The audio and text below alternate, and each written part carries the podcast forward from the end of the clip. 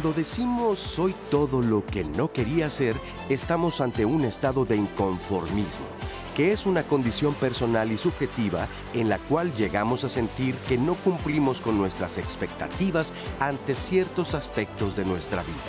Todas las personas en algún momento de nuestra vida hemos experimentado una sensación de insatisfacción, por la cual hemos deseado que las cosas ocurrieran de otra manera. Sin embargo, en algunas personas esta sensación se mantiene en el tiempo, llegando a un punto en que es generalizada a muchos ámbitos de su vida, generando una situación de inconformismo crónico. ¿Cómo cambiar de percepción? ¿Cómo lograr la aceptación de uno mismo y aprender a valorar lo logrado en la vida? ¿Cómo hacer un cambio? En Diálogos en Confianza revisaremos qué hacer si nos enfrentamos a la idea de que soy todo lo que no quería ser.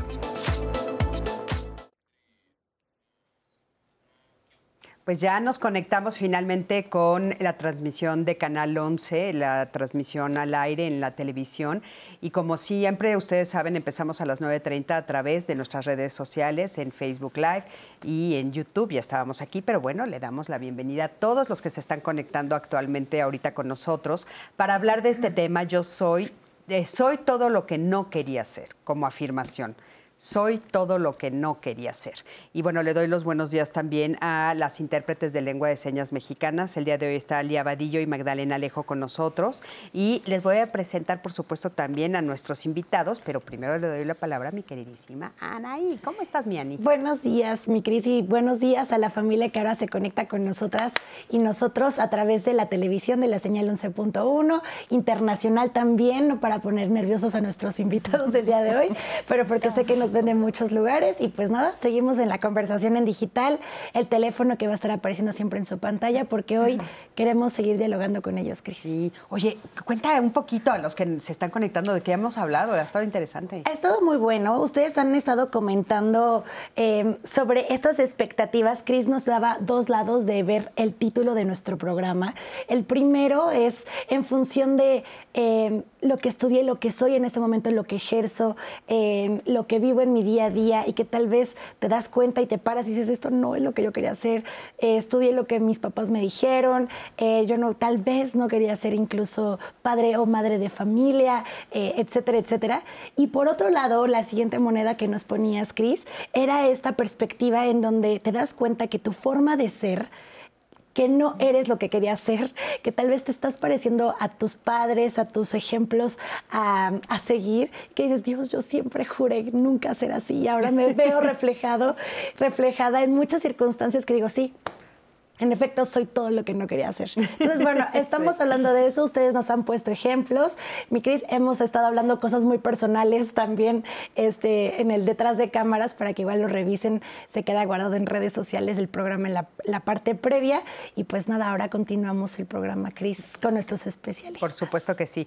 Y bueno, si quieren ver lo que sucedió, recuerden que también se pueden conectar a nuestra app. Es eh, 11 más, que eh, si ustedes la bajan, ahí van a tener todos los programas que hemos tenido en todos los años y por supuesto este también. Y el día de hoy están con nosotros Suri Torrijos. Ella es maestra en desarrollo humano y directora académica de FELCEN, Institución Internacional de Enseñanza Existencial Humanista. Suri, ¿cómo estás? Gracias. Bienvenida gracias. una vez más. Gracias, gracias. También Carlos Lepe está con nosotros. Él es eh, teólogo, tiene un diplomado en teología, filósofo y maestro en humanidades. Es académico de la Facultad de Responsabilidad Social de la Universidad Anáhuac, México. Carlos, ¿cómo estás? Muy bien, muchas gracias, Cris. Encantado de estar con ustedes. Igualmente. Y también está con nosotros Rosa Adelaida del Valle Puente. Ella es maestra en educación psicológica, eh, psicóloga y logoterapeuta del Centro de Estudios de la Casa Víctor Frank. Rosa Adelaida, ¿cómo estás? Muy bien, Cristina, muchas gracias. Bienvenidas otra vez, qué gusto tenerlos aquí. Oh. Oigan, y les quiero decir que eh, nos quedamos platicando la diferencia entre lo que hacemos y quiénes somos. Es una respuesta o una pregunta que nos hacemos completa y absolutamente filosófica. completa y absolutamente, Carlos, que cuesta trabajo miles y miles de filósofos antes que tú se la han preguntado, este, poetas, artistas, nosotros mismos, todos. estabas, diciéndonos justamente que hay una diferencia entre lo que hago y lo que soy. Claro, un poco, un poco hablar sobre la... estábamos planteándolo en, el momento previo, la, jerarquía de todos aquellos aspectos que rodean nuestra vida, ¿no? Y de repente yo me puedo asumir como el trabajo que soy, ¿no? Eso pasa mucho en el caso masculino yo soy mi trabajo, yo soy mi puesto, no, no me quiten de ese puesto. Bueno, si me quitan, no, no me dejen de dar un título porque yo no puedo ser simplemente un empleado, yo necesito ser director de algo, necesito, porque ahí está basada mi autoestima, ahí está basado mi proyecto de vida. Eh, hace mucho tiempo eh, eh, convivo mucho con rectores de universidades y un rector de alguna universidad me decía, es que esta universidad es mi proyecto de vida. Y, después lo llamé un poco a solas, ¿no? Y le dije, oye, la universidad es, es parte de tu proyecto de vida, pero un día vas a dejar de ser rector. O sea, ¿qué va a pasar en ese momento si la universidad es tu proyecto de vida? ¿no? Entonces, hay que prever esas crisis en las que ponemos, digamos, mucho de nuestra autoimagen en, en, lo que hacemos, eh, sabiendo que todo lo que hacemos un día se terminará, decíamos, ¿no? Un día eh, yo como profesor daré mi última plática, daré mi última clase, ya no tendré facultades para hacerlo. Y sin embargo es importante mirar hacia adelante y saber que hay muchas otras cosas que podemos hacer. Por tanto, hay una diferencia entre quienes somos y lo que hacemos. Y eso, eso es, digamos, intuitivamente cierto. Lamentablemente no lo hacemos en el día a día y ponemos demasiado nuestra autoestima y nuestra autoimagen en, en, en las funciones que realizamos cada día. Sí. Sí, porque desde chiquitos pensamos en voy a ser, y voy a poner los ejemplos que siempre decimos, pero bueno, algunos ya no aplican, pero voy a ser bombero, voy a ser policía, voy a ser doctor, ¿no? Voy a ser maestra. Digo que ya no aplican porque ahora piensan cosas rarísimas. ¿no? Pero bueno, este, y, y claro, eso es lo que voy a hacer mientras habito este planeta. Claro. Pero no es lo que soy no es lo que soy. No es lo que soy. Y entonces habría que preguntarse, ¿soy todo lo que no quería ser? O sea, entonces, ¿de qué estamos hablando, no? Pero bueno, quiero que me acompañen a ver este testimonio. Es el testimonio de, denme un segundito, Ibrahim. Él se ha llegado a sentir enojado con él mismo por sentir que no se esforzó lo suficiente para lograr lo que quería hacer. Y creo que esto lo comparten muchas personas en, diferentes áreas de la vida, ¿no? Entonces vamos a escuchar el que nos dice, acompaña. En la infancia recuerdo que me gustaba mucho desarmar cosas y yo soñaba con ser este, constructor o ingeniero, sobre todo un tema de ahí de ingeniería. Pues como todos los niños creo que quería ser bombero, hacer muchas cosas. Por circunstancias familiares, mi padre alcohólico, mi madre codependiente, son muchas cosas en contra en cuanto a lo económico y lo emocional. Esto nos lleva, me lleva personalmente a, este, a cierto grado de desubicación, de desorientación.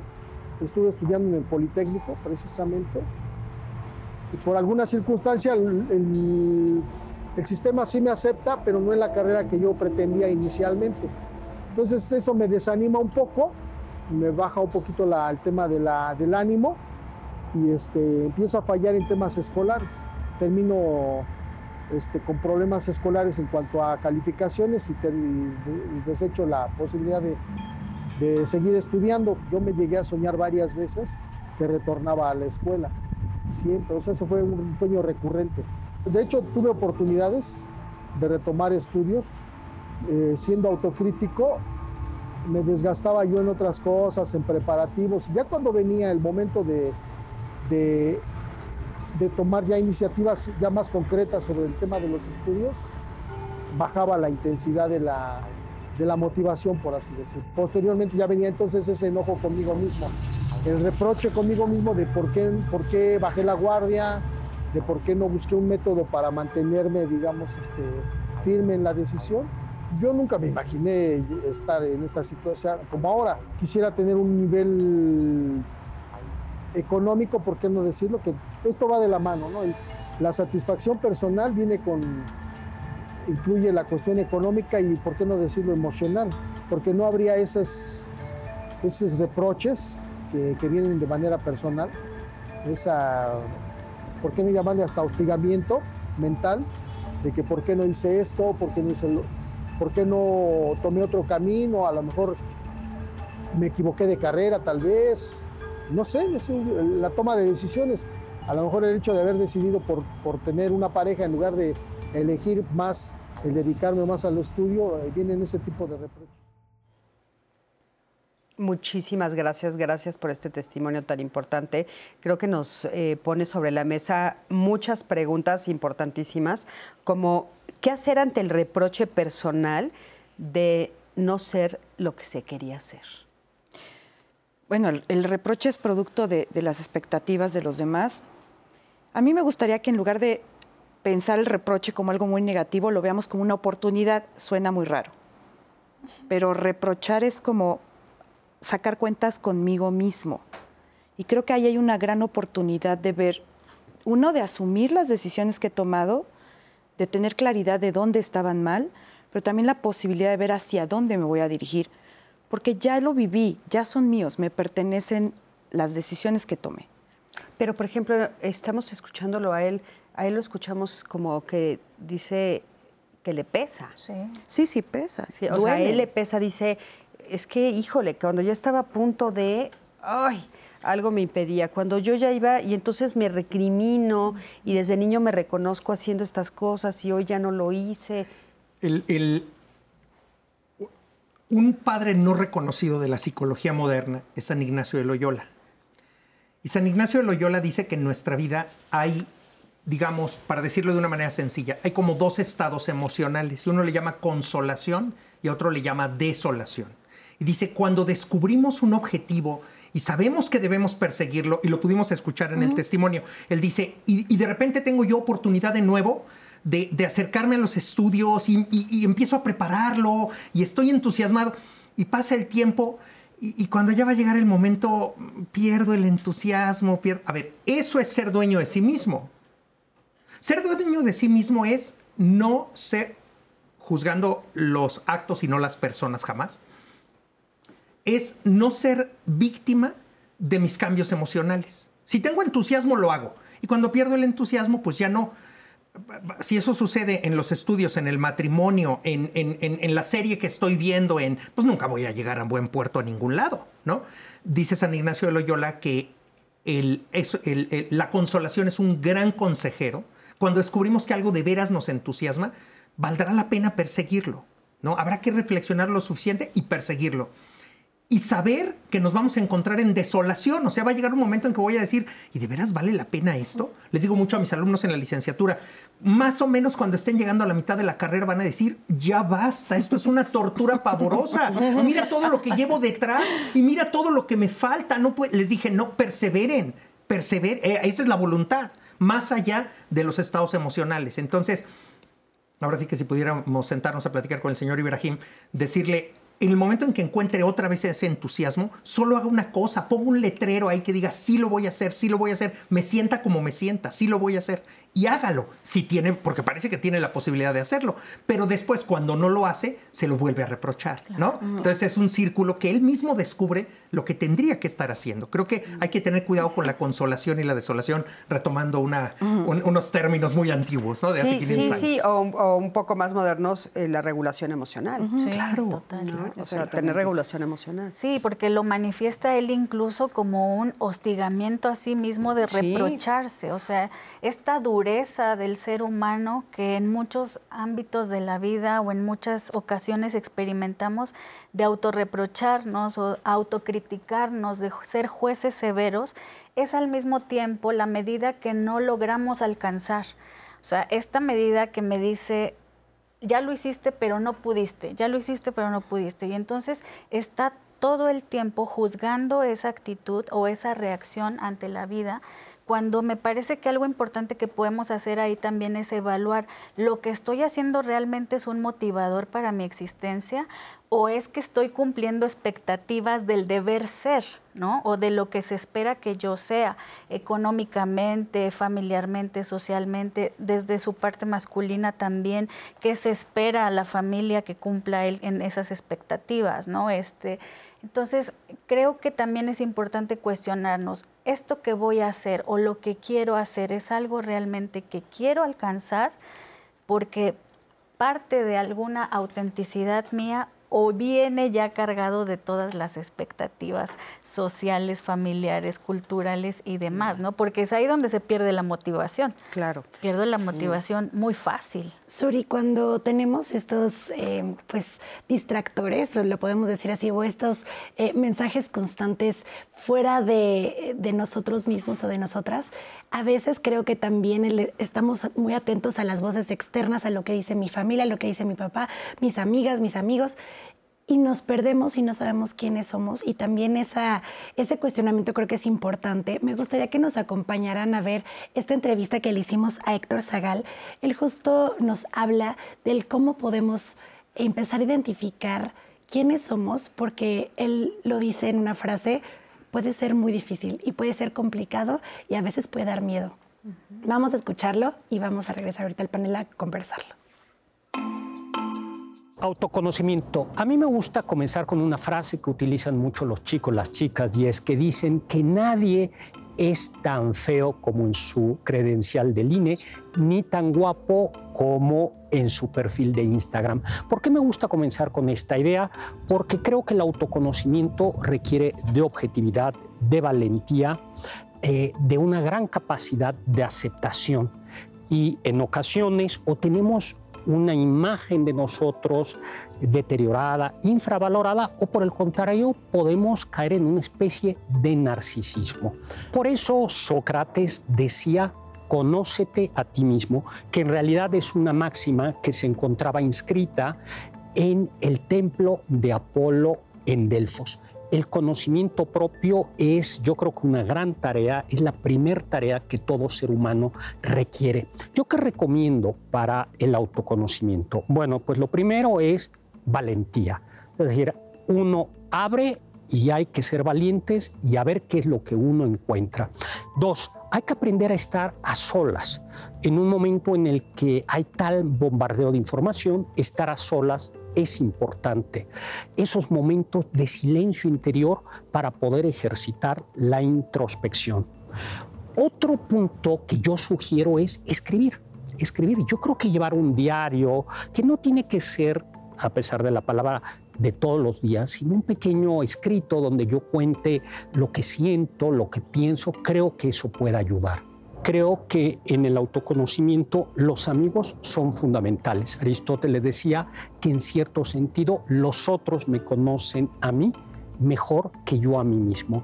Somos, aunque es una frase, un tópico común, pero es verdadera, un diamante en bruto que siempre puede tener brillo. Y como el buen tallador, hay que conocer eh, las posibilidades de ese diamante que somos nosotros para que nuestra personalidad sea una personalidad que brille, pero que sobre todo seamos felices, porque creo que este es el verdadero negocio de la vida, conseguir la plenitud. Muchísimas gracias a Héctor, la verdad muy linda esta entrevista y todo lo que nos comenta. Ahora, a mí eh, me queda una duda. ¿Qué pasa cuando yo hago esta revisión, esta introspección, entro a mí y descubro pues que tal vez algunas de estas frases de los deberías y algunos de los mandatos sí me gustan? ¿Qué pasa? Porque de Qué shock. repente, di- qué shock. Qué shock. Pensé en un shock, ¿no? Así como, oh cielo, sí quiero estas frases que decía mi mamá. Exacto. Oh cielo, sí amo hacer esto, sí lo disfruto, pero el verbo es el que no conjuga. Quiero, puedo o debería, ¿no? Creo que la conjugación de esos verbos es querer, poder y deber, es en donde de repente entramos en shock. Sí, yo muchas veces me cueste- comento, ¿no? Que es justo cuando te vuelves adulto, cuando dices, ok, esto sí me gusta, ya es mío, sí lo quiero, ¿no? Y te puede sorprender que hay cosas que jurabas que no querías de los de, de- de tu mamá o de tu papá, que decías, nunca lo voy a hacer, y de repente te descubres diciendo, pues sí me gusta, Claro. sí me gusta. Hay, hay un, en, en filosofía eh, hay eh, varias clases de yo. El yo real, o sea, quién eres, y el yo ideal, quien quieres ser. Algo muy interesante de la persona humana es que somos seres de un desarrollo indefinido. Siempre podemos ser alguien distinto, algo distinto, desarrollar una nueva habilidad, aprender algo nuevo, dialogar con otros. Eso Eh, qué eh, importante saberlo. Qué Qué importante, porque, porque llegará el día en que hagamos nuestro último programa, pero la vida no se acaba allí. O sea, somos, un ser, somos seres de desarrollo indefinido y, y, por pocas capacidades que tengamos podemos saber más, hacer más, aportar, eh, escribir, decía Héctor ahora en la entrevista, escribir un poco, este, compartir con otros, hacer publicaciones. Hoy día que las redes sociales son tan abiertas, uno puede expresarse allí. Hay, hay un hombre este, en, en España que tiene esclerosis lateral amiotrófica, se llama Jordi Sabaté. Está totalmente paralizado, pero es súper activo en Twitter y, y, manda mensajes de optimismo, ¿no? Dice, tengo cinco años paralizado y les quiero decir que la vida vale la pena, hay que seguir adelante, hay que, ¿no? Y, y este, entonces, todo esto es decir, el yo real, el yo ideal. ¿Qué haces con tu yo real? Este, este, este es quien soy yo ahora. Claro, ¿cómo me conozco? Junto con lo que dijo este, brillantemente eh, Héctor Zagal. Eh, al decir los amigos, cuán importante es escuchar a los demás, sobre todo que nos tienen buena voluntad, ¿no? Hay que, sí, hay sí. que, hay que saber a quién, a quién, le voy a, a quién le voy a preguntar. Calma. Sí, sí, sí, pero, no, no, sí, sí, cuidado, 1500 cuidado. amigos en Facebook. ¿A quién exacto, vas a no, no, no, no, no. Exacto, no se ¿Quién hace, soy? muy bien dicho, no se hace una encuesta en Instagram, no, no. Pero una persona que te tiene muy buena voluntad, decirle, oye, ¿cuáles son mis fortalezas? Y vas a oír cosas que te van a sorprender. Y también decirle, ahora dime cuál es mi mayor defecto. Y seguramente también te va a sorprender o no. Si te conoces lo suficiente vas a decir, sí, ya lo sabía, gracias. ¿No? Sí, sí, sí, es cierto que con esa cruz cargo. Ese es el yo real. Y el yo ideal, si lo imponemos como un deber, estoy de acuerdo, puede resultar exageradamente frustrante porque mi yo ideal podría tardar toda la vida o nunca alcanzarlo. Pero un yo ideal puede ser un criterio regulador. Tengo que ser una mejor persona, tengo que ser un mejor amigo, este, eh, eh, debo dedicar más tiempo a, este, al autocuidado. Creo que eso es, es realmente esencial. Bueno, ahí en el yo ideal es importante, yo creo que para los que nos escuchan, que sepan que en la psicología es vital tener un yo ideal. O sea, es natural que construirlo. Y que hay etapas donde se construye de una forma y la deconstrucción es un reto con el Claro. yo real. Ahora, ahorita regresamos del corte para que nos los aclaren, pero construirlo, o sea, este yo ideal, pero alcanzable, ¿no? Supongo, Sí, porque qué tal una si yo ahorita a mi edad digo, pues yo quiero ser la campeona de tenis, pues ya me tardé, ¿no? O sea, Sí, sí, sí. ya no, ya no lo voy a alcanzar.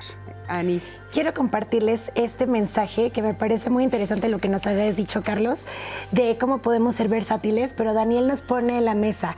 Creo que si fuéramos lo que anhelamos ser, tendrán- tendremos que cambiar cada dos o tres años en lo mejor de los casos, porque somos muy variantes.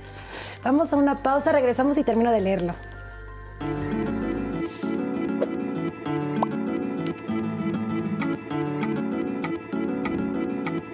¿Quién soy?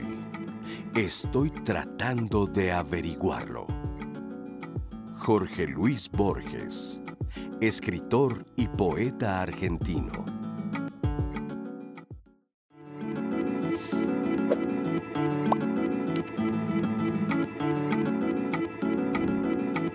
La paloma protesta contra el aire, sin darse cuenta de que es lo único que le permite volar.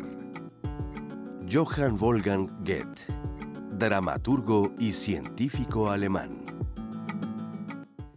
Pues estamos de regreso y antes de la pausa les dejé con el suspenso de lo que nos había escrito Daniel Somojano. Antes de compartirles, quiero decirles que evidentemente esta conversación y se construye con ustedes. Es por eso que es importantísimo que nos estén escribiendo a través de las plataformas. Estamos en vivo a través de Twitter, a través de YouTube, a través de Facebook. Yo estoy leyendo ahí todos sus comentarios y por supuesto en la línea telefónica en el 55 51 66 4000 para que nos marquen. También recibo sus llamadas.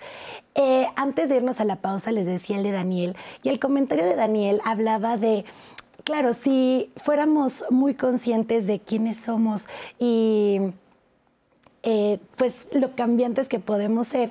Él nos decía, entonces idealmente tendríamos que estar cambiando de actividad cada tres o dos años, porque la realidad es que somos muy cambiantes y variamos conforme a nuestras experiencias de vida o lo que estamos viviendo en ese momento. Él eh, pone en la mesa en que somos personas cambiantes eh, y que vamos a estar evolucionando y no necesariamente vamos a estar eh, persiguiendo lo mismo o ese yo ideal que nos planteemos en un punto de nuestra vida y que ese va a ser el que nos va a acompañar durante a lo largo de nuestra etapa. Entonces, eso es lo que nos proponía Daniel Somujano. que le queremos agradecer su comentario. Quiero compartirles otros testimonios que tenemos. Jesús Molina dice, yo era pesimista antes. Él habla un poco de la forma de ser. Voy a la mitad de un camino largo, pero puedo decirles que a la fecha soy feliz de haber vivido tantas cosas bonitas. Nunca me imaginé conocer tanta gente, estudiar lo que tanto quería, salir de mi zona de confort y tener un proyecto maravilloso que me cambió la vida por siempre. Pero pues él se veía como alguien negativo hasta que se dio cuenta de todo lo que tenía. Coletia Ávila dice, me hubiera gustado ser profesora. Siempre admiré a los profesores que tuve en mi primaria, pero no se dio porque por un problema de salud ya no lo pude conseguir. No podía memorizar y me costaba mucho retener lo que me enseñaban, pero me quedé como, amaba, como ama de casa y creo que sí lo hice bien dentro de todo lo posible, nos dice Coletia. Ofelia Acevedo dice, mi experiencia de vida sí, y hoy me doy cuenta... Eh, y lo reconozco quién soy yo. Aprendí a escucharme yo y dejar de escuchar las expectativas de los demás y de aquí para el real, pues yo soy feliz. Dice, me gusta servir, soy salvavidas y me gusta pintar, leer. Cada día me parezco mucho a mi mamá y a mi papá y gran parte de mi familia, pero pues ellos me educaron y eso la verdad me hace feliz. Eh, el club de fans del 11 que nos escribe, le, agradecemos, les mandamos un saludo. Dice, ser lo que quiera ser. Esto está difícil porque, a ver, dice, ser lo, que, eh, ser lo que se quiere ser siempre cuesta un poco más que ser lo que se puede ser. Y aunque esto parece un trabalenguas, si lo piensas detenidamente, es una certeza rotunda. La sociedad, con sus todavía faltas de respeto y ausencia de tolerancia, dificulta mucho que nos abramos al mundo y realmente empecemos a ser lo que queremos ser. Qué buen eh, comentario ese. Es súper lindo. Sí, muy buen comentario. Dice, saludos a todos y a todas. La explicación que están compartiendo sobre el tema es muy innovador y me ayuda en esta situación de crisis que tengo familiar y el descubrirme quién soy yo. Eh, lo digo anónimo porque así me lo pide, pero espero que eh, disfrutes este programa y te quedes hasta el final para que encuentres esas herramientas que, que necesitas. Ana Díaz Velázquez dice, desde chiquita me gustó ayudar a los demás. Soy enfermera. Me gusta y me apasiona en seguir capacitando para disfrutar un cuidado de calidad. Pero en tiempos de COVID me dio mucho miedo y pensé desistir de mi profesión. A veces no todo es blanco. También hay situaciones, incluso cuando te gusta hacer lo que haces, que son difíciles. Lisa Malaki, si no tenemos la vida que queríamos, ¿debemos perseguirlo? Esta pregunta es muy interesante. Quiero quedarme con esta pregunta porque estoy segura que lo van a retomar eh, nuestros especialistas. Vamos a ir a ver un testimonio que tiene un poco que ver con esta pregunta. Es Jani eh, Laura.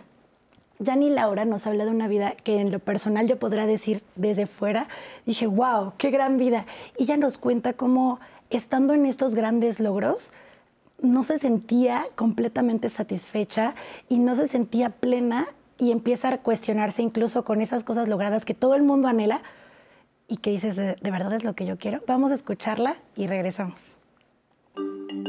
Desde que yo era niña, pues yo soñaba con hacer cosas para proteger a la naturaleza. Me gustaban mucho los animales. Eh, entonces yo siempre quise ser como pues científica, hacer cosas para proteger sobre todo a los felinos. ¿no? Ese era como mi sueño. Entré a la UNAM Ahí este, hice mi carrera de biología, lo logré, también eh, hice una maestría, o sea, como que sentía que lograba mis metas, pero no me sentía completa, o sea, algo faltaba. Para esa época yo ya tenía 35 años, actualmente tengo 44, es, entonces también me entró una crisis en la que yo quería ya tener un bebé, quería formar una familia y pues no fue la mejor decisión porque me voy a Australia, me voy a Australia con una, pareja que en ese momento yo tenía. Eh, después de cuatro años de vivir allá, decidimos regresar. Yo me separo de esta persona. Como que fue una parte de mi vida en la que toqué fondo, en la que realmente me di cuenta y dije, pues, ¿qué quiero, no? O sea, ya estudié lo que quería y no funcionó, este, ya viajé y no funcionó.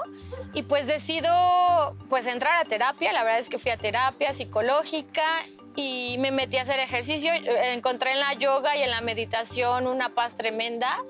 Y creo que aprendí que la vida es como vivirla día a día y buscar la manera de buscar, a lo mejor no tus sueños a cambiar el mundo como los tenía de niña, pero sí cambiar cada día este, pues tus propios sueños, porque los tienes que hacer, te tienes que adaptar a este mundo, pero también aprendes a disfrutar lo bueno que tienes y a valorarlo, sobre todo. Y que al final, muchas veces, por ejemplo, mi obsesión por tener un hijo y una familia te lo impone mucho la sociedad.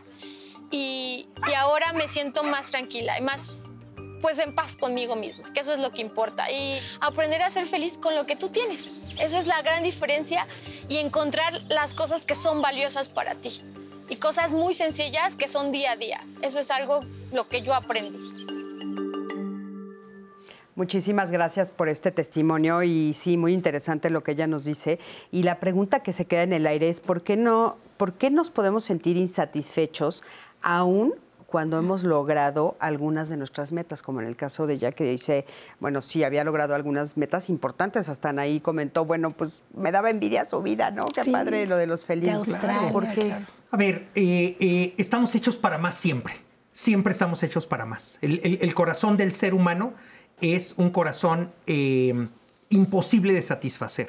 Entonces, cuando de verdad que cuando, digamos sinceramente, ay, yo sería feliz si tuviera este coche, no, pues pobre de ti, porque un día lo vas a tener y te vas a dar cuenta que esa no era tu felicidad, ¿no? Y lo mismo, yo voy a ser feliz cuando viaje y haga y conozca tantos países, mira, vas a ir, los vas a conocer seguramente, no, ahí no está la felicidad, ¿no? La felicidad está mucho más en, en un poco lo, lo decíamos en, los, en, en las secciones pasadas, en ese aceptarse uno mismo, en conocerse, en la riqueza de las relaciones, algunos de los comentarios que nos compartían es, ahora tengo muchos amigos, platico, veo, la, riqueza de las relaciones humanas. ¿Y por qué no decirlo? Esa, em, esa eh, eh, infinitud en nuestras aspiraciones es lo que em, perfila, es lo que configura la espiritualidad humana. Y por eso eh, nos decía en el testimonio previo, eh, la persona que, compartió su, pues, su testimonio de manera tan interesante, eh, decía ella, pues yo en el yoga he ido encontrando ciertas herramientas, tal. Hay una aspiración también a lo, a lo absoluto. Y en ese sentido, vivimos en una sociedad que acalla lo religioso rápidamente, ¿no? Entonces, eh, ¿por qué no decirlo? A veces en esa aspiración a lo absoluto, en ese decir, estoy hecho para más y a pesar de tantos logros siento que quiero más, también es lícito que la persona haga una búsqueda religiosa sincera, que busque a Dios, que busque la espiritualidad la fe, y es algo que, conforma parte de nuestras aspiraciones en la vida. ¿Tú qué opinas? Yo creo que siempre hay que preguntarnos eh, el propósito de, por el cual hacemos las cosas. Porque, repito, muchas veces estamos construyendo la existencia en base o con base a lo que se espera de mí.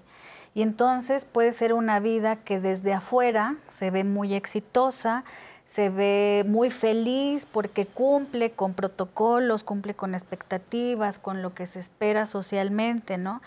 Pero resulta que desde adentro la persona ha logrado todo eso no por algo que realmente proveniera de ella, sino cumpliendo esa expectativa. Entonces la pregunta es, ¿qué quiero? ¿Cómo lo hago? ¿Y para qué lo hago?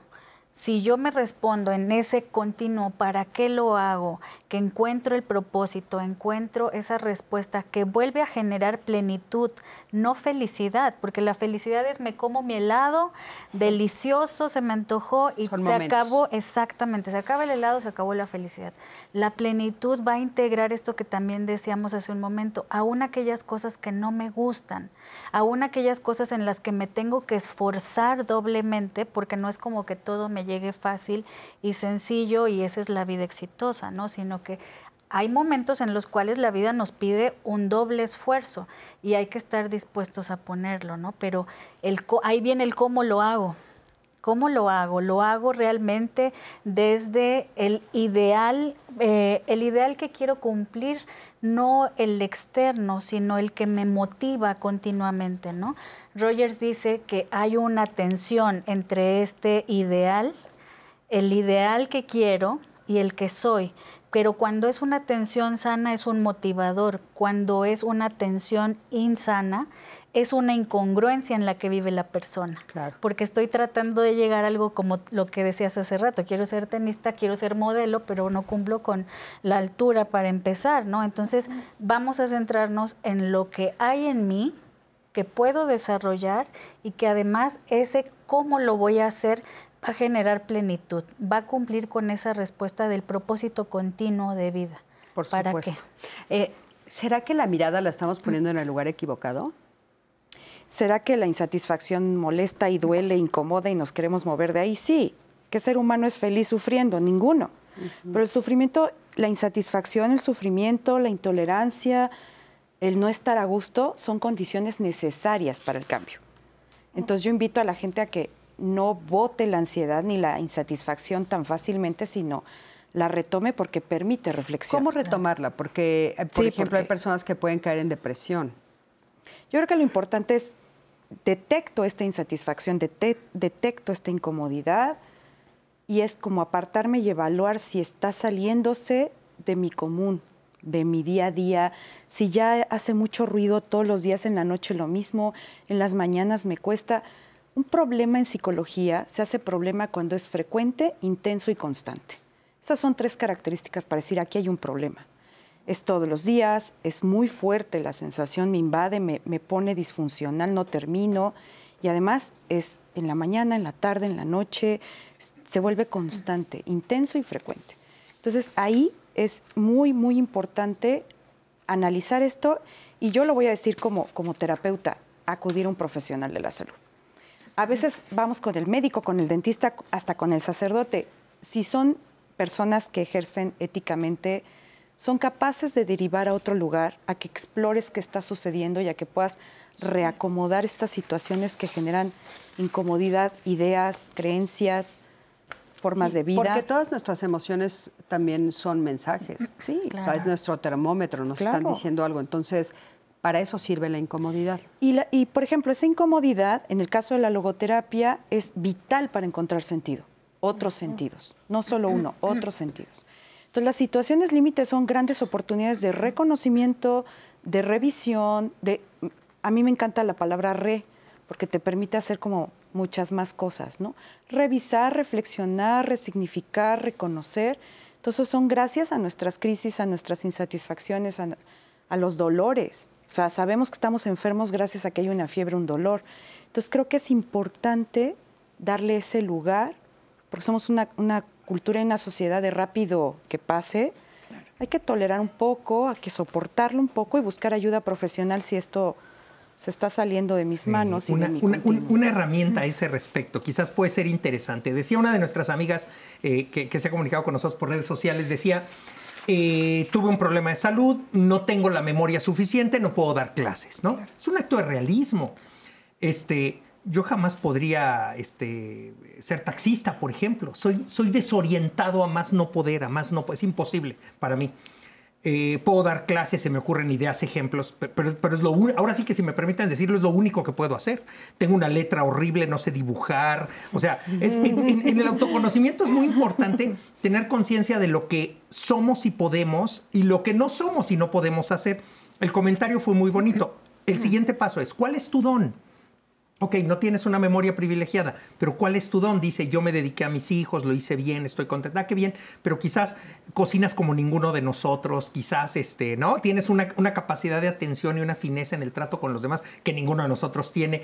Eh, en al hablar de autoconocimiento, autoaceptación, autocuidado, pasamos también por ello, ir reconociendo cuáles son mis dones y cómo los puedo potenciar, porque esos dones se van a realizar en mayor, menor medida en el contexto del trabajo, en la familia, en casa, en, en la sociedad. Pero si yo reconozco que ese es mi don y reconozco cuáles no son mis dones, pues también cuando me digan, es que tú vete al aeropuerto y recoge a tal persona. No, no, no. O sea, Claro. voy y la, la- quién sabe dónde la voy a llevar. Este, Vamos a acabar en otro estado. Claro, Además, al menos, ¿eh? Además, perdón que interrumpa, este, creo que tiene que ver también con el reconocimiento de la persona. O sea, a lo mejor su aspiración era ser docente o profesora de cierto, cierto grado, no sé, especialidad, pero es una mamá. Es una mamá que enseña, es una mamá que educa, es una mamá que forma, es una mamá que tiene el compromiso y la responsabilidad sobre seres pequeños. Entonces, hay que, hay- ahí, ahí es donde les digo, ¿cuál es la expectativa que te generaste sobre la vida y que realmente puedas no juzgar o criticar tu vida, sino que esa incomodidad de la que estamos hablando te lleve a revalorar lo que haces. Eso es muy, creo que eso es, un punto súper importante, ¿no? También, o sea, no nos damos cuenta que tal vez lo que pedimos lo estamos haciendo. Exacto. O lo que anhelábamos lo estamos haciendo, pero no de la forma en la que creíamos, ¿no? Oigan, acompáñenme a ver la siguiente entrevista que le hicimos a Tala Curi. Ella es terapeuta existencial y me parece muy importante escuchar todo lo que ella nos tiene que decir. Adelante. Lo primero que habría que preguntarnos es si realmente todo lo que soy no me gusta. O es una totalidad. Yo creo que podríamos empezar con verlo desde, desde con una mirada más parcial, ¿no? Quizá hay algo de lo que estoy siendo que no me gusta. Y eso nos puede ayudar como para ir aceptando e ir integrando. Eh, el punto es que es amenazante darnos cuenta que estamos siendo algo que no queremos ser. Eh, porque se vea, se ve amenazada nuestra identidad y nuestra existencia misma, porque a ratos podemos dejar de, de creer en lo que somos, sino en el cuento que nos contamos que teníamos que ser. Creo que una de las cosas que la mirada existencial propone es que no somos, sino que estamos siendo, nos estamos construyendo en el tiempo eh, no somos una construcción a priori, nadie nos pensó ni nos dijo cómo íbamos a hacer. Y esto recae en la responsabilidad, en la elección, en la elección y la renuncia que vamos haciendo de las decisiones que vamos tomando y emergiendo. Si nos vemos como un video en movimiento, eh, puede ser más humano que vernos como una foto fija, que ya no tiene posibilidad de cambio, como una estatua pero si nos permitimos irnos moviendo en el tiempo, tenemos más posibilidades de explorarnos, de conocernos y de complejizar nuestra existencia. Entonces es en todo momento regresar a nosotros y ver qué es lo valioso en este momento. Es mirar dónde estamos, pausar nuevamente y poner manos a la obra y accionarnos, porque la vida es una serie de experiencias y la existencia así se conforma, ¿no? Una serie de, decisiones que vamos tomando de manera responsable. Muchísimas gracias, Atala. Y creo que pone sobre la mesa algo que también me parece importante que exploremos. Esta parte donde primero dijimos que puede haber personas que no puedan cambiar su, lo que están viviendo, ¿no? Por muchas razones, por los deberías, porque puede ser complicado. Pero ¿qué pasa cuando sí puedo? Cuando lo que me bloquea es un miedo. O sea, sí podría tomar una decisión diferente, sí podría caminar en otro lado, hacia otro lado, sí podría estudiar otra nueva carrera, sí podría trabajar de otra manera y sin embargo no lo hago. De, verdad creo que em, es muy importante, hablamos desde el principio del programa, de hacer el alto, ¿no? Si tenemos la posibilidad, pero no nos sentamos a pensar qué representa para mí, qué impacto puede tener en mi vida, cuál es la inversión, no hablemos solo financiera, ¿no? Pero en tiempo, en cuáles, eh, cuáles son los pros y los contras. Si no nos sentamos a tomar una decisión razonada, probablemente vamos a postergar decisiones muy importantes durante muchos, muchos años. Yo creo que tener la posibilidad de cambiar siempre nos va a ofrecer eh, eh, el reto de ponderar adecuadamente, de sopesar, de, tomar una decisión inteligente. Y eso requiere claridad, tiempo, a veces consejo, ya se habló un poco de cuán necesario es escuchar a los demás y, escucharnos unos a otros para finalmente tomar una decisión y operarla, porque después puede uno tomar las decisiones y la voluntad no da y mejor el próximo año y el próximo lunes ya estoy a dieta y este, eso es autobiográfico. y, este, y, bueno, pues este, sí, uno posterga las decisiones, ¿no es cierto? Claro. Así que tomar decisiones. Sí, sí, lo, de la dieta no entra en este en, esta conversación. No, gracias.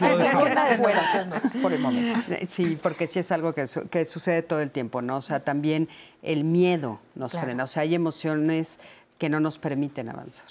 Sí, ya decíamos que hay incomodidad, ¿no? Este, y hay emociones displacenteras también. Hay cosas que no quisiéramos atravesar en la vida. Eh, sin embargo, cuando somos conscientes de que la vida que tenemos incluye todo eso a lo cual soñamos, todo eso bonito, pero también incluye aquellos momentos en el, en el cual el cuerpo se va a enfermar, eh, voy a tener pérdidas materiales, afectivas, mis seres amados van a morir. Cuando soy consciente de que la vida incluye todo esto, aunque esté el miedo, es también una motivación para hacer algo. Y esa sería, digamos, eh, la, la sugerencia, ¿no? Porque finalmente no es un consejo, sino la sugerencia de vive la emoción que estás teniendo, cualquiera que ésta sea, y después pon, pon frente a ti ese qué quieres hacer ese cómo lo harías, porque estamos también siempre buscando recetas, ¿no? Hace ratito decías, las preguntas siempre son, ¿cómo le hago? ¿No? El cómo le hago lo tienes tú. Porque viene esa segunda pregunta, el para qué lo hago, viene el propósito en el cual solamente tú sabes eh, qué es lo que va a dejar en tu vida como una huella, como un propósito, ¿no? Completamente. Es que, pero es que creo que a veces el cómo lo hago no lo sabemos. No. O sea, por eso tanto lo preguntan. O sea, ¿cómo hago? O sea, por ejemplo, ¿cómo me atrevo a decirle a mis hijos que nos vamos a ir a vivir todos a Puebla? Y nadie lo sabe hasta que lo haces. Por eso es que cuidado cuando alguien te dice cómo hacer las cosas. O sea, la experiencia, y ahorita que veíamos la terapia existencial, la experiencia es personal, es del otro es únicamente de aquel que se va a enfrentar con la realidad, con la que le toca a él, ¿no? Con eh, responsabilidades y también consecuencias. Entonces, el cómo lo hago, cuándo lo voy a saber una vez que lo hice. Si no lo hago, no voy a saberlo. Y si lo hice y no era lo que yo esperaba, decíamos, no es el proceso, más bien no es el resultado, sino es el proceso, es todo lo que hacemos para llegar allá. Claro, puedes volver a regresar. exacto, regresas y vuelves a decir cómo lo hago, cómo lo vuelvo a hacer. Lo vuelvo, vuelvo a regresar, sin duda, por supuesto. Pues bueno, vamos a ir a un corte. Ani, tenemos un chorro de preguntas. Muchísimas preguntas, comentarios. Eh, justo voy a leer uno rapidísimo, Cris. Dice, por favor, Cris, ayúdenme. Hable, háblenme sobre qué pasa cuando no se puede cambiar algo y sigues por 30 años viviendo esa vida y no puedes cambiarlo porque la mente no te deja. ¿Qué puedo hacer? Vamos a regresando. Regresando, la vemos.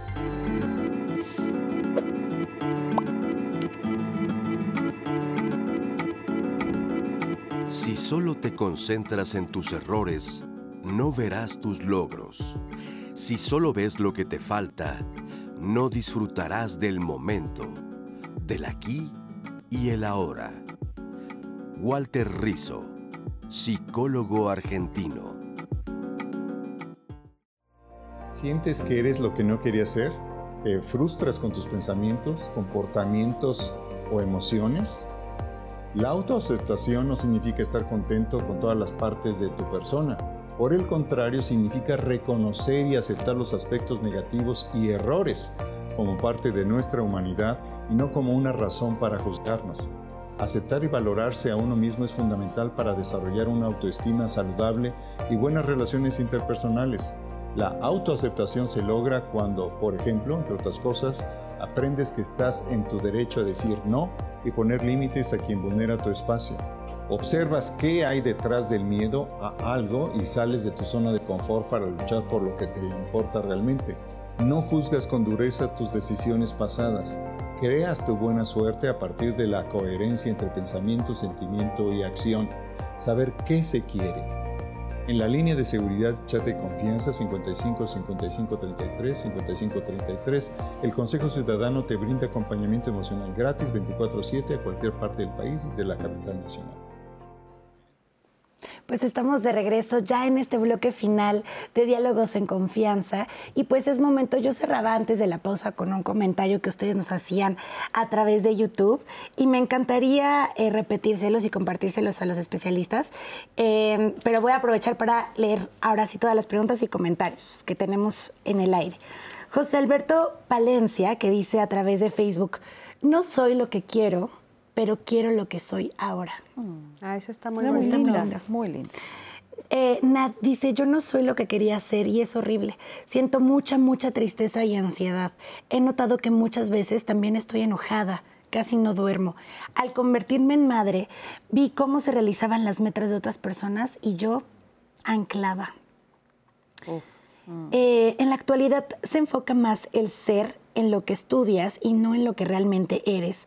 Lo que eres es base de tus valores, porque eso te da identidad como individuo y hay que empezar a valorarlo mucho más como sociedad. Eh, Mónica Bel- eh, Belmar dice, hay que autogobernarse, cuando hablaba de los límites.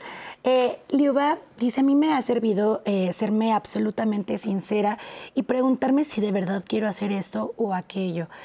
O es un mandato social lo que estoy haciendo o por caer bien. Y nos manda saludos a todo el panel. Sergio Vázquez llega a una conclusión y nos dice, no busques afuera lo que está dentro. No estamos acostumbrados a estar solos y practicar la introspección. Incluso la tranquilidad y el silencio nos incomodan, eh, siendo que estos son algunos elementos que nos ayudan a estar en armonía. Se apre- eh, si aprendemos a actuar a partir de lo que tenemos y no de nuestras carencias, encontraremos el camino de cantos y flores por el que trans- transitan con conciencia eh, y va a ser un verdadero placer. Qué lindo lo de cantos y flores, lindo. eso es de los antiguos mexicanos. Qué bonito. Eh, la llamada de Juan Francisco Meso dice, siempre quise ser un músico desde niño. Nunca tuve una educación en relación a ello y en el camino no me ubiqué correctamente, ya que me incliné hacia el camino del alcohol. La falta de preparación y de educación emocional hizo que pasara por distintas circunstancias que me hicieron valorar mi postura y ver si era lo que yo necesitaba. El ser humano tiene la facultad de escoger, de equilibrar qué es lo bueno y de lo malo, de saber qué es lo que no te da la vida para valorarte y también cómo podemos sa- salir de esa situación. Debemos tener, tener humildad para agradecer lo que somos y ver el potencial que hay dentro de nosotros para seguir avanzando. Muchas gracias por tu llamada, Juan Francisco. Em, quiero leer este de Miguel Ángel. Dice, pocas personas logran ser lo que quieren ser de- desde chicos. La mayoría somos el resultado de las circunstancias y de nuestras decisiones en el camino. A veces tomamos buenas decisiones y otras no. Tenemos que aprender a lidiar con ello. Sara Martínez, la autotrascendencia es el camino hacia la realización personal, dice Víctor Frank. Muchas Mm. felicidades y me ha ayudado mucho este programa. Sara, te mandamos un fuerte abrazo. Maggie es el comentario que yo les leía previo a la pausa y quiero eh, retomar este porque el de Maggie es muy similar al que hemos recibido de ustedes, varios comentarios así y creo que vamos a retomar este de Maggie porque es el más conciso. Eh, ya les enseñé a los especialistas todas sus, este, sus historias y se las compartí, pero voy a tomar este. Dice Cristina, por favor, hable- hablen un poco más sobre qué pasa cuando no se puede cambiar algo y sigues por 30 años viviendo lo mismo y quieres cambiar, pero el entorno no te deja. ¿Qué hacer alternamente? Nos pregunta puntualmente qué tengo que hacer cuando el entorno no me permite cambiar. Y así como Maggie, muchos de sus comentarios. Sí, sobre todo lo que decíamos es que a veces por la familia, las circunstancias económicas, el lugar en el que naces, sí se enfrentan con esta situación. ¿Qué hacer? ¿Qué hacer si no pueden? Hay una frase de Frank para eso, ¿no? Dice, cuando la circunstancia no me permite cambiar, el desafío es cambiarme a mí mismo. Es madurar, trascender, entender que esa circunstancia va a permanecer, pero yo no. Yo sí soy libre de elegir cómo vivirlo.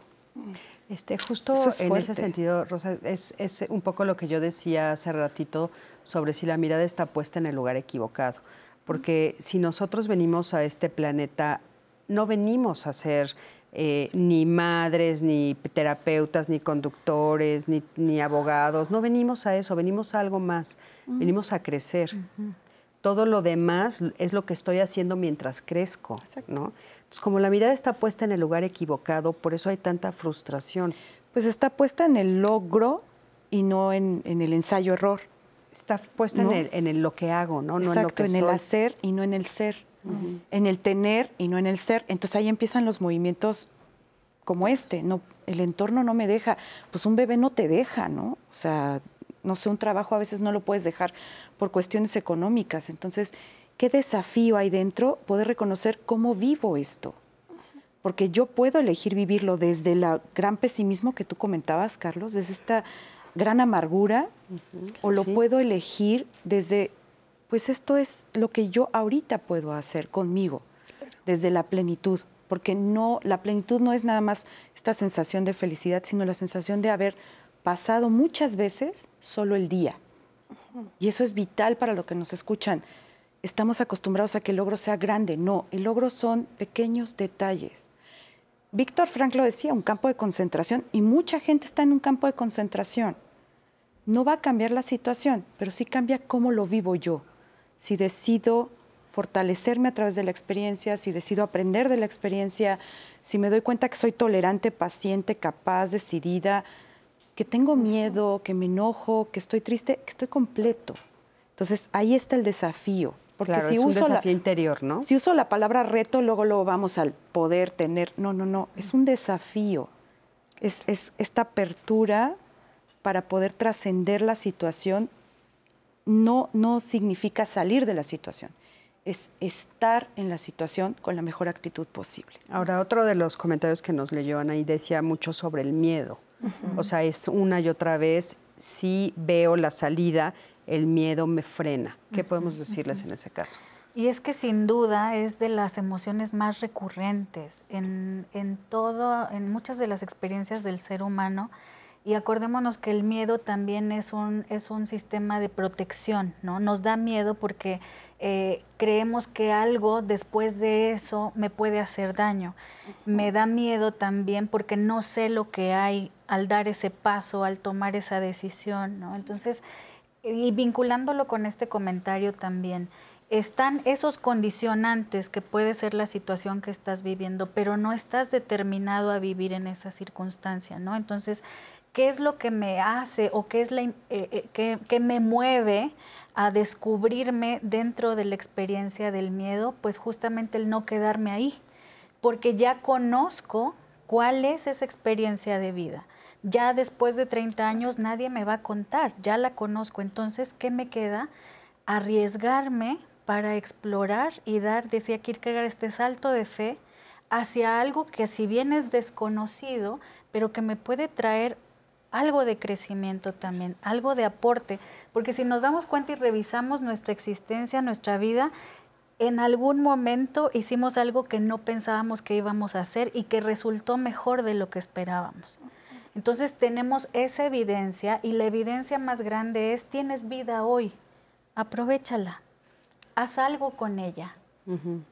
Y si el día te convoca vencer ese miedo, con un pequeño paso, con lo que para ti que estés viviendo signifique haber trascendido ese miedo, adelante y te vas a dar cuenta que poco a poco vas a poder ir subiendo de nivel, digamos, ¿no? Carlos, ¿cómo saber si el miedo es un miedo real o es un miedo imaginario? Wow. Yo creo que en este esfuerzo de ganar objetividad sobre nuestra propia vida, ¿y qué quiere decir esto de ganar objetividad?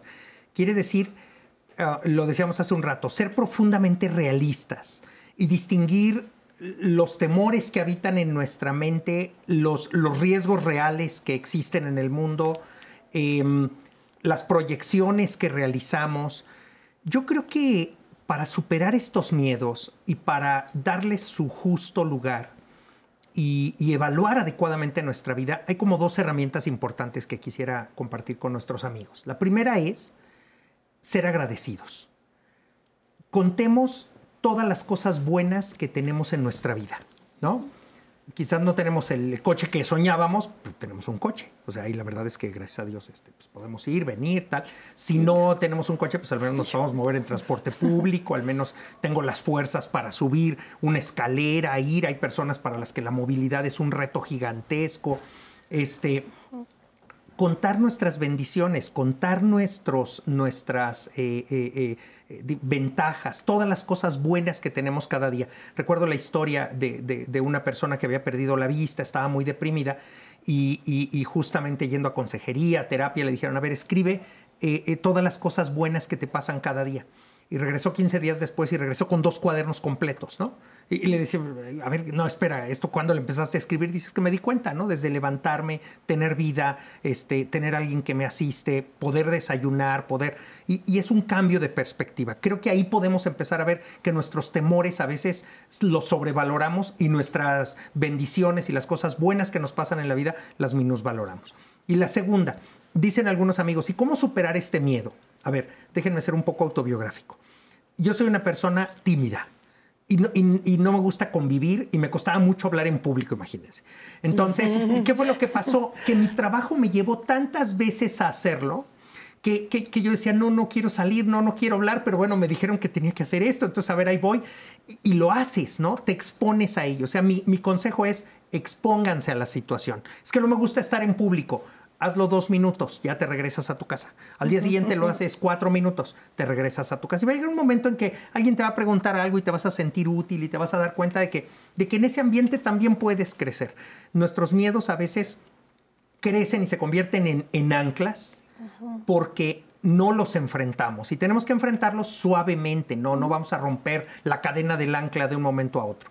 Ser agradecidos, exponernos a las situaciones de manera controlada para que empecemos a cambiar y, y, crezcamos un poco como se decía previamente, Suri lo decía previamente, que podamos crecer, llegar a otro nivel y decir cómo, cómo me daba miedo esto antes, ¿no? Entonces simplemente eh, eh, salir de ello actuando, trabajando Claro. con decisión. Ahora, también hay, hay veces que, como nos decían en, en los comentarios, el entorno no me lo permite. En el entorno podemos estar hablando de la familia. ¿Ustedes consideran que habrá momentos en los que tal vez tenga que separarme de mi familia para poder vivir otras? ¿Sí? Sí, claro, o sea, y no hablo de familia, yo hace rato decía de los amigos a veces. A veces de los Estos amigos. amigos. también, de, Tóxicos. del trabajo, o sea, de repente tengo que tomar distancia de ciertas personas para poderme mirar y, y reevaluar si este entorno es el favorable para que yo continúe creciendo como persona. Y eso es muy doloroso, o sea, creo que eso es algo que, como el miedo, son reales porque se generan corporalmente y mentalmente y son muy incómodos, pero la incomodidad nos permite movilizarnos. Entonces yo añadiría que hay que moverse con miedo, porque si no perderíamos el factor de protección que nos da esa emoción. O sea, aún con el miedo. Aún Oigan, miedo. acompáñenme a ver el siguiente testimonio. Eh, Karina entró en conflicto y no sabía hacia dónde más quería ir. Hizo un cambio en su vida y se dio cuenta de todo lo que puede lograr y que se puede construir y conocer a cada momento. Acompáñenme a verlo. Yo me casé y además me convertí en mamá. Eh, entré como en un conflicto de saber hacia dónde más quería ir. No me sentía llena completamente y entonces fue como pensar hacia dónde iba a ir. Y decidí en ese momento renunciar a mi trabajo, me puse a, a estudiar algo totalmente diferente a lo que me dedicaba. También empecé, empecé un proceso terapéutico, el cual me ayudó muchísimo, porque ahí pude da- eh, cuestionar el rol de mujer, ¿no? qué es ser madre, eh, qué es tener una pareja, y también el hecho de en este camino no perderme a mí misma y siempre volver a mí y escucharme hacia dónde quiero ir y qué es lo que quiero explorar y qué es lo que yo quiero ser, ¿no?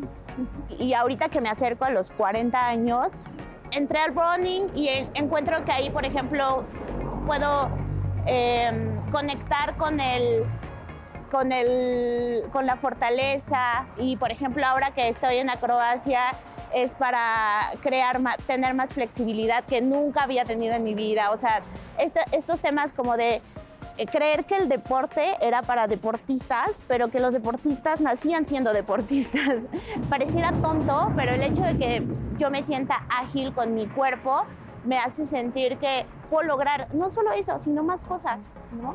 Creo que no hay como una respuesta final, porque estamos constantemente en cambio, eso es lo que he descubierto, estamos en un constante cambio y nos estamos descubriendo con- con- constantemente en el proceso.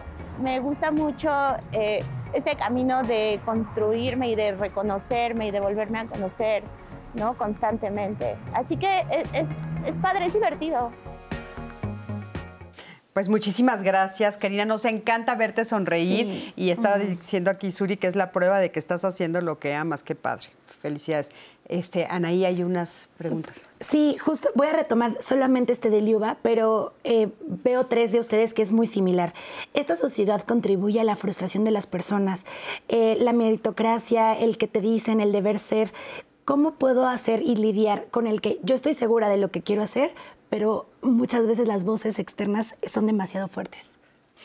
Híjole, e- e- es que hablábamos de eso en, en un momento atrás del volumen, ¿no? Creo que poner distancia Sí. no significa abandonar a las personas, significa hacer silencios, pausas, detener.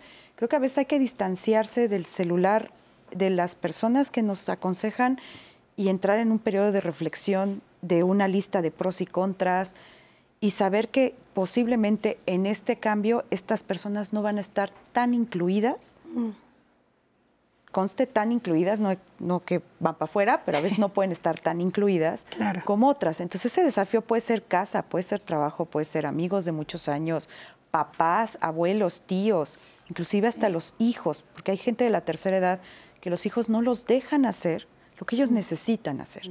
Estoy hablando de todas las edades. Es difícil lograrlo en niños, pero hasta en los adolescentes enseñarles a poner distancia de esas voces y bajarles volumen es vital. Y es, y es parte del autocuidado. ¿Sí? Claro, y son los límites existenciales también, sanos que hay que poner. Eh, el que yo le marque a una persona, siempre hago este ejemplo, ¿no? Para un límite no es, a veces nos, nos limitamos nosotros mismos, pero el límite es para el otro. Acá empieza lo mío, acá me cuido, acá eh, yo decido, ¿no? Entonces, marcar un límite es muy importante para salvaguardar también el quiénes somos, eh, lo que queremos ser y recordarnos esto, que somos personas que estamos siendo. Y si soy un ser siendo, estoy en continua construcción. Que nadie me determine y me diga, pero ¿cómo? Si tú eras así o si tú no eres amorosa, si tú eres así. No, soy una persona que se está construyendo continuamente y que puede también ser a lo mejor diferente a como me conocías, ¿no? O que tengo la posibilidad también de nutrirme con cosas que tú me puedes hacer ver para mejor, ¿no? Entonces creo que eh, no necesitamos aislarnos o alejarnos, sino poner el límite concreto que por supuesto ahí se alejan solitos, ¿no? Muchas No, y veces, muchas se alejan veces creo que también se vale decirlo porque nos están viendo muchísimas Sí, personas. sí. También se vale alejarse. Sí. O sea, sí hay personas muy tóxicas de las Claro, que sí, sí. debes de decir, no, no, hasta aquí yo no puedo seguir en esta situación porque por más que hablo contigo no hay No un puede. cambio y a mí pues esto me está lastimando. Claro, y ahí ¿no? entra esto de poder este, cambiar uno mismo. ¿No? Exacto. No espero que el otro cambie. Soy yo si la que se tomo mueve del yo soy la que se puede ¿no? mover. Es que ese, ese es el punto nuclear, creo yo. Eh, los seres humanos, decía algún comentario que recibimos por ahí, los seres humanos somos seres cambiantes.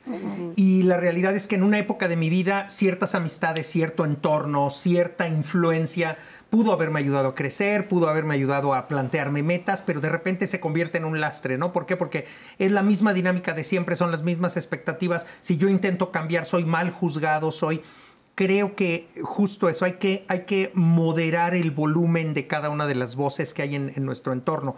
Otra cosa es que sea la circunstancia en sí misma, ¿no? Es que yo soñaría con esto, pero no tengo los ingresos para hacerlo. Bueno, pues a ver, o, o habría que buscar otros ingresos, o habría, pero esas son circunstancias más materiales. Aquí creo que pusieron el énfasis en el comentario en, en eso, en un entorno que crea cierto ambiente y ciertas expectativas que no coinciden con lo que yo quiero hacer o con lo que, o con lo que me siento llamado a hacer. En ese sentido, eh, sin duda, eh, una reflexión importante y la serenidad de eh, poner una distancia necesaria muchas veces con quien pues ya no coincidimos en este momento de la vida y buscar nuevos entornos, personas con las que podamos crecer adecuadamente bajo esta dinámica que es de crecimiento, que es positiva, creo, creo que eso es lo esencial. Esencial. En forma de conclusión, una oración. Válgame Dios. Bueno, un- Sí, sí, una yo- reflexión. Hay, hay una frase de Manuel Mounier, del personalismo francés, que a mí me encanta, que dice que el ser humano, que es necesario que el ser humano se pierda para poderse encontrar. ¿No? Entonces, perdámonos, toleremos la, la- la- la frustración y hagamos algo con ello. ¿no? Muchísimas gracias. Adelante.